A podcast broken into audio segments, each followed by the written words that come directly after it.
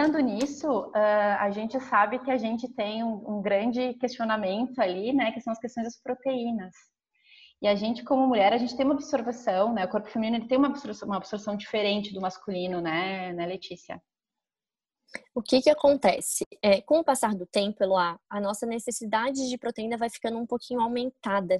Por quê? Porque a gente tem tendência a perder massa muscular, a nossa produção de colágeno já não é mais a mesma, para prevenção de osteopenia e osteoporose. Então, com o passar do tempo, a nossa necessidade proteica aumenta. Mas o que, que eu vejo em consultório? Que o consumo diminui. Então, é, 95% das mulheres que eu atendo não consome a quantidade ideal de proteína que ela precisa num dia. E isso interfere em tudo, porque proteína é estrutura, né? pele, cabelo, unha, ossos. Nosso, do mesmo jeito que a gente precisa de carboidrato e gordura, a gente precisa de proteína. A gente precisa dos três macronutrientes em quantidade adequada. E aí, agora a gente pega um gancho, né? Uh eu comecei sendo vegetariana e me tornei vegana. E a, a, primeira pergunta que as pessoas fazem é: e as proteínas? Tu falou agora que 95% dos teus pacientes têm algum déficit de proteína, né? Tem essa questão de, de preocupação. Uh, tu vê que isso também não tá só em quem é, é vegano, né? Não são só as, as, mulheres que são veganas, é no, é no âmbito, âmbito geral essa questão, né?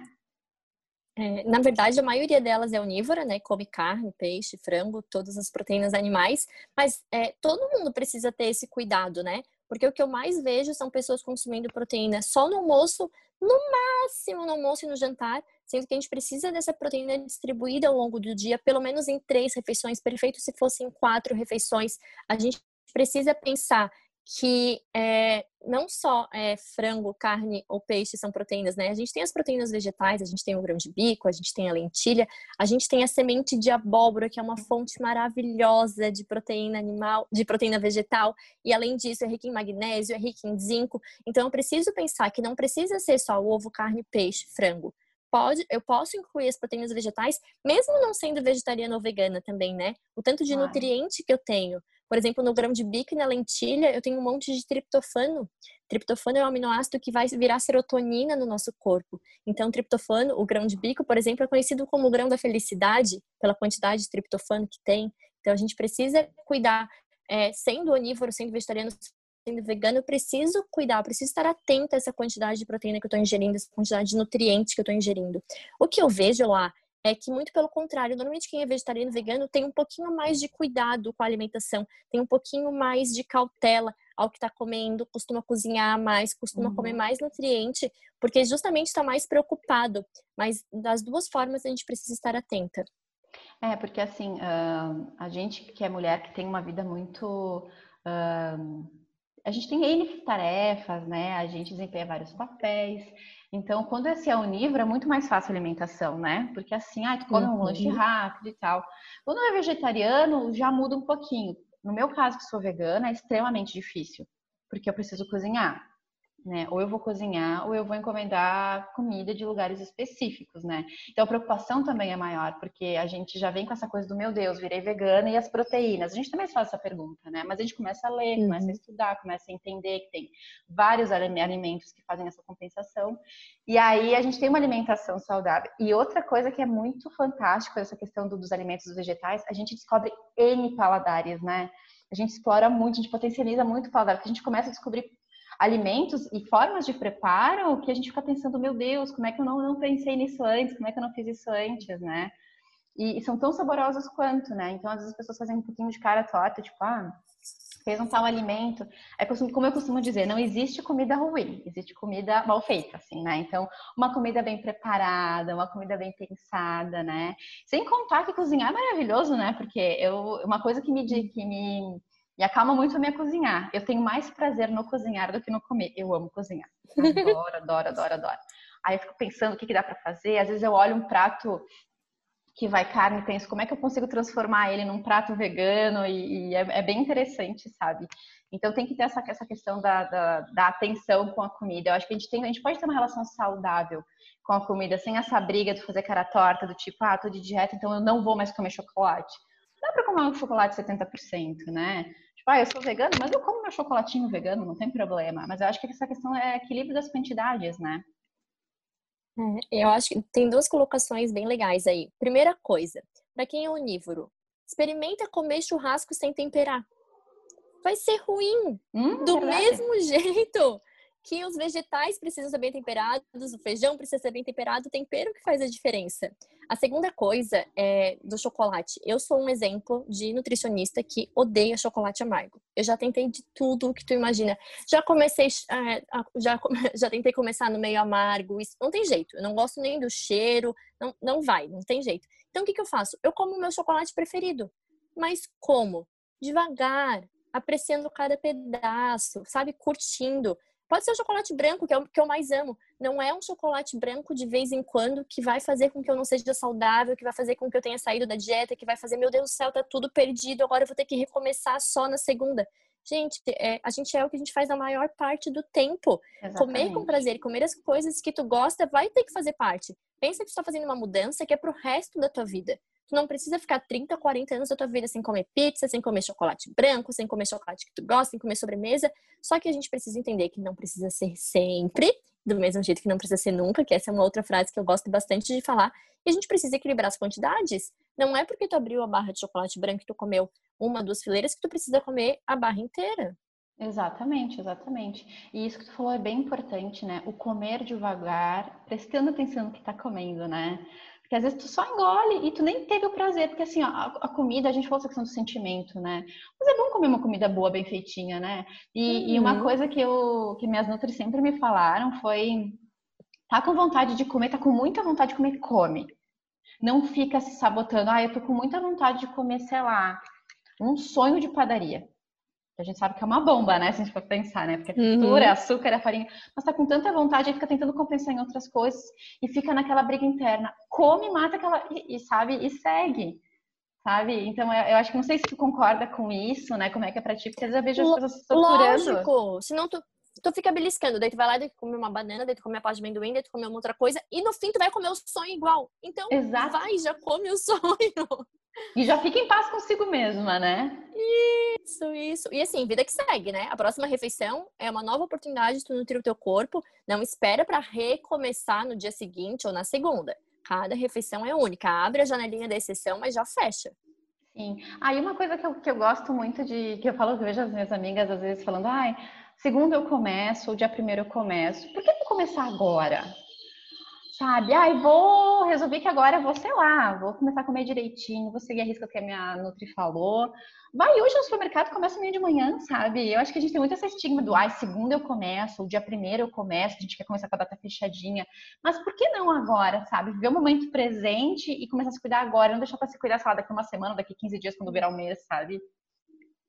Já começa com o que tu tem hoje, sabe? Já começa na próxima refeição. Eu sempre falo que essas pessoas que elas ficam esperando o momento perfeito e essas pessoas que ficam achando que a semana vai ser perfeita são as pessoas que mais fracassam, porque elas ficam esperando é, que o mundo pare para elas fazerem dieta, que o mundo pare para que seja perfeito. Elas ficam achando que de segunda a sexta não vai ter nenhum happy hour, nenhum aniversário, nenhuma vontade de comer e que aquela semana vai ser impecável em termos de alimentação.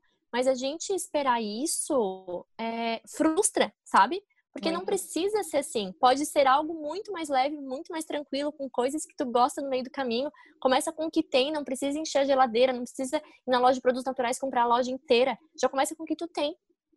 É, e uh, tu falou agora do happy hour, né? Uma dica que eu, que eu sempre usei, assim, que funciona quando eu tava muito, né? Agora que eu tô vegana, é, complica um pouquinho mais. Que eu aproveitei a pandemia para virar vegana. Pensei, ah, não tem evento social, é só em casa, eu vou aproveitar, deixa. Aí agora comecei a me movimentar assim um pouquinho mais, eu pensei, ai meu Deus, e agora, né? Por exemplo, eu tinha um evento de um cliente agora na, na, na semana passada, e uma coisa que eu fiz foi, eu, eu, eu comi antes de sair de casa. Então eu cheguei no evento, não fiquei com aquela coisa tipo, ai, não tem nada para mim que sou vegana, que a sua seria uma exceção. E foi super confortável, não fiquei do desconforto de ficar com fome. E eu fazia isso muito quando eu estava na minha primeira reeducação alimentar ali, quando eu estava bem mais uh, rigorosa. Que era, ah, eu vou no happy hour, por exemplo, assim, é festinha de, de criança. Festinha de aniversário de criança é aquela coisa maravilhosa, né? É docinho, é tudo. Eu já, eu já, eu já ia sem fome, porque daí eu não ficava naquela do tipo, ai meu Deus, eu tô com fome, mas aí eu vou comer, sei lá, 10 salgadinho, 10 docinho. Então acho que dá para manter esse equilíbrio, sabe, entre o social, aí já sai sem, sem estar assim, com tanta fome, e ao invés de comer 10 docinhos, sei lá, come 5, 3, né? Concordo, concordo super. Porque ir com fome é um problema, né? Porque quando a gente tá com fome, eu falo que quando a gente tá com fome é a comida que nos escolhe, não é a gente que escolhe a comida. Verdade. Mas a gente que precisa ter o controle da nossa alimentação, né? Não, total. O controle nessa hora é tudo. Vamos falar sobre mindfulness e mindful eating? Ah, eu adoro esse tema. Adoro. Explica um pouquinho para as meninas para elas entenderem como é que é, como é que funciona, qual é a diferença entre um e outro. Bom, vamos lá. O mindfulness nada mais é do que tu estar atento ao momento presente, né? Então tem o mindfulness informal, que é tu dirigindo, tu cozinhando, tu trabalhando, tu estar focada naquilo que tu tá fazendo, não pensando no que tu precisa fazer, nas contas que tu tem para pagar, no e-mail que tu não respondeu, pensando é, se tu tá cozinhando. Olhe para a comida, sente o cheiro da comida, curte aquele momento, né? A gente nunca tá no momento presente, a gente sempre tá ou no passado ou no futuro. Mesma coisa dirigindo, olha para o caminho, olha as árvores do caminho, olha como é que muda com as estações, olha, é, observa as pessoas, sabe? Presta atenção naquilo que tu está fazendo. Esse é o informal que a gente pode praticar o dia inteiro. E tem o mindfulness formal, que é aquele onde tu senta e faz realmente uma prática meditativa, que eu aconselho todo mundo a fazer todos os dias, porque eu sou muito fã. E realmente muda a nossa fisiologia, né? Muda algumas partes do nosso cérebro. É, essa, é, praticar a meditação ativa mais a nossa parte do córtex pré-frontal, que é a parte da tomada de decisão. Então a gente fica mais consciente, a gente age menos por impulso, a gente presta atenção antes de pegar a comida. Porque quantas vezes a gente come porque está na nossa frente, Eloá? Quando tu viu, tu já comeu. Tu nem se perguntou se tu queria, se tu tava com fome, se é algo que tu gostava. Quando tu viu, ai, tava todo mundo comendo, tu comeu também. Então, a gente fica mais consciente, a gente consegue é, fazer melhor nossas escolhas. E o Mindful Eating é um protocolo é, estudado mesmo. É, teve, eu tive que fazer um curso para aplicar esse protocolo, que são de oito semanas. É, a semana 1, a 2, a 3 e a 4 é a semana consciente dos sentidos, das emoções, da fome da saciedade, do ambiente. E cada dia da semana a gente tem uma reflexão, uma meditação, para realmente a gente começar a conscientizar a nossa alimentação. E duas coisas que eu posso colocar aqui para vocês já começarem a praticar. A primeira é, antes de comer qualquer coisa, faça três respirações bem profundas para voltar a gente está ali agitada, trabalhando, para, respira, olha para a comida e começa a comer devagar. A gente já começa a comer com outro estado de espírito. A segunda coisa que eu gosto de falar para minhas alunas é cronometrar uma, uma, alguma refeição grande, ou almoço ou jantar. Eu gosto que essa refeição seja, seja feita em torno de 15 minutos. Tem pessoas que levam 3. Se a gente leva 3 minutos para comer, para comer, a gente não mastigou, se a gente não mastigou, tadinho do nosso estômago que tem que dar conta, né? Porque a gente não tem estômago, não tem dente no estômago, eu sempre falo isso. Uhum. E outra coisa, é, se a comida tá tão gostosa, por que tu não come mais devagar? O único lugar onde a gente sente o gosto é na boca. No é estômago a gente não sente mais o gosto. Então curte aquela comida, mastiga bem, sente o sabor na boca, sabe? Então eu... essas são duas dicas práticas que a gente já pode colocar hoje mesmo em prática, sabe? Ah, eu adorei. Essa da respiração eu não conhecia. Uh, vou dar uma, uma dica para as meninas. A terceira vez que eu fui parar na nutricionista foi porque eu estava com muita dor de estômago e eu procurei um gastro. E aí eu tinha o meu médico, ele já faleceu, querido, né? Uh, que era o Mário Fedrici. Uh, nossa, dos meus médicos, meus preferidos, assim. E ele sempre me perguntava qual era a minha rotina. Então, tu chegava, como ele trata muita questão, e, e, e o estômago ele tá muito ligado também emocional, né? Então, eu chegava lá, ele sempre perguntava o que estava acontecendo. Minha última consulta com ele, ele disse: Eló, como é que tá a tua rotina? Como é que tu tá comendo? Ele disse: Eu não vou te dar uma endoscopia para fazer, eu vou te dar esse medicamento X aqui, vai fazer 15 dias, e tu vai numa nutricionista, porque eu acho que o teu problema tá na tua alimentação, nos teus horários. Dito e feito. Eu nunca mais tive problema de dor de estômago, porque eu estava comendo errado e eu estava comendo muito rápido. Estava bagunçando os meus horários. E aí era só uma questão de eu adequar minha alimentação e a minha rotina. E eu não tive mais problema de dor de estômago. Vê, talvez se, se um, fosse um médico que não tivesse a sensibilidade, eu teria feito endoscopia, que é super desconfortável, eu teria uhum. tomado um monte de remédio, talvez não tivesse resolvido meu problema, né? Então tem muito essa questão da, olha de novo como é importante, né? Ela tá ligada ao emocional e ao bem-estar do corpo. Às vezes a gente desenvolve outras patologias em função da própria alimentação, né? Sem dúvida. E faz tanta diferença, né? A gente às vezes tem um intestino que não funciona bem e a nossa digestão ela começa na boca. A gente precisa prestar atenção nisso. Pode parecer algo bobo, pode parecer algo que não vai fazer diferença, mas faz muita. Ah, então fica a dica aqui, as meninas da Squad, que a gente fala muito dessa questão de viver no momento, no momento presente, né? De viver, prestar atenção naquilo que está fazendo né? E, e, comida é uma coisa tão boa, né? É tão gratificante tu poder se alimentar bem, cuidar bem do corpo, né? Ter esse autocuidado, porque isso é um autocuidado, né? É se perceber, é se cuidar bem, né? Então, vamos manter essa questão da alimentação em dia, porque a gente estando bem, tudo flui melhor, né? Até das, das tomadas de decisões, tudo, né? A gente sabe que a gente, que é mulher, tem às vezes o intestino um pouquinho uh, mais delicado, né? Então, às vezes, uhum. a gente tem uhum. essa, essa preocupação melhor, porque às vezes deixa a gente mais irritadiça, né? Tem várias pesquisas que apontam isso, né? Uma alimentação, e aí isso interfere também no humor, então são várias coisas que são importantes. Achei fantástica a dica da respiração, eu não sabia, vou praticar agora, né? A partir de agora. Hoje, né? Não vai ser a partir de segunda, não, né, Isso, a partir de isso. hoje vocês vão, né, praticar. E se, se as nossas meninas da, do nosso esquadrão quiser em contato com, entrar em contato contigo, como é que a gente faz? Pode ser pelo meu Instagram, arroba leticia.melchioreto, ou pode ser pelo meu e-mail, nutricionista arroba hotmail.com. Ai, que maravilha! Então, viram meninas? Então, agora, a partir de agora, cuidar do corpo, cuidar da alimentação, ver o momento presente ali. E a Letícia tá aí para ajudar a gente. Letícia, te Perfeito. agradeço de coração, obrigada por tudo, né? Foi super enriquecedora essas informações. Né? Espero que em breve a gente possa voltar a conversar de novo. Hum, eu que agradeço pela oportunidade. Até se as meninas tiverem alguma ideia de tema, já podem colocar, podem mandar para vocês, que eu estou super à disposição para falar de novo, quanto vocês quiserem, quando vocês quiserem, porque foi um prazer enorme. Ai, que o prazer foi todo nosso. Brigadão. Meninas Squad, fica, ficamos por aqui nosso no, nosso novo podcast. Em breve, fiquem ligadas que teremos o próximo. Um beijão para todo mundo. Beijo, tchau.